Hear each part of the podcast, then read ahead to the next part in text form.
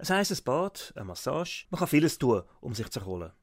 Für Triathletin Nicola Spierig gibt es aber auch noch etwas ganz Einfaches, nämlich Schlafen. Als Spitzenathletin brauche ich sehr, sehr viel Schlaf. Je mehr das ich trainiere, je intensiver das ich trainiere, desto mehr muss ich erholen und Schlaf ist für mich das beste Mittel, um meinen Körper wieder zu erholen, aber auch um meinem Geist wieder Ruhe zu finden.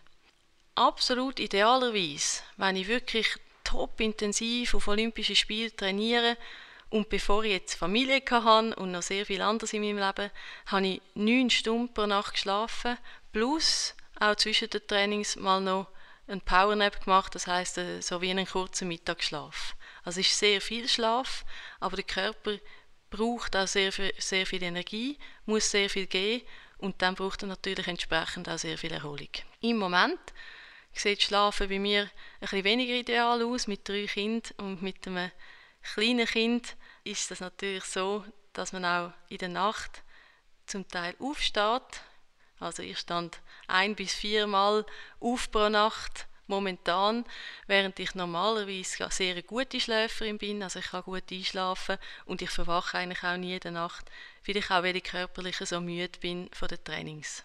Wenn man jetzt nicht so gut kann schlafen eine gewisse Zeit, aus einem Grund, eben wenn man kleine Kinder hat oder wenn man vielleicht ein Problem hat, das einem sehr, sehr beschäftigt, wenn man früh muss aufstehen ähm, weil man im Tag sehr viel los hat, dann glaube ich, ist das okay für eine gewisse Zeit. Es ist aber ganz wichtig, dass man langfristig das kann ändern, dass man langfristig genug Schlaf überkommt und sich so eben auch kann erholen. Schlaf ist auch individuell, es braucht nicht jeder gleich viel Schlaf. Man kann auch nicht sagen, die, die so und so viele Stunden trainieren oder so viel Energie verbrauchen, brauchen so und so viel Schlaf. Das ist wirklich etwas, wo von Mensch zu Mensch ein bisschen unterschiedlich ist und wo man seinen Mix selber muss finden. Wie viel Schlaf brauche ich, um nachher wieder top erholt zu starten in den Tag? Ich merke, dass mein Training besser ist, wenn ich genug geschlafen habe, das heißt, wenn ich gut erholt bin. Das hat wirklich einen direkten Effekt aufs Training, auf die Leistungsfähigkeit und darum ist es auch sehr wichtig, dass ich dem genug Aufmerksamkeit gebe. Für mich ist so ein etwas, wo ich sehr darauf achte, dass ich immer am 10 spätestens im Bett bin. Für mich ist es wichtig, dass ich das Gefühl habe, ich habe meinen Tag gut genutzt und ich habe Kontrolle über meinen Tag. Also für mich ein Grund, um nicht gut einschlafen ist, wenn mich noch etwas beschäftigt. Vielleicht etwas, was im Tag gelaufen ist, aber vielleicht auch etwas, was ich noch nicht erledigt habe. Und dann helfen mir die guten alten Zettel. Also wenn ich etwas nicht erledigt habe, dann schreibe ich es auf und verschiebe das auf den nächsten Tag und versuche nicht die ganze Nacht noch darum zu studieren. Das ist wichtig, dass man ins Bett gehen kann und mit dem Tag abschliessen. Rasch vielleicht noch überlegen, was ist gelaufen aber nachher abschließen und die Nacht nicht zu nutzen, um noch den nächsten Tag vorzubereiten, sondern wirklich am nächsten Tag weiterarbeiten.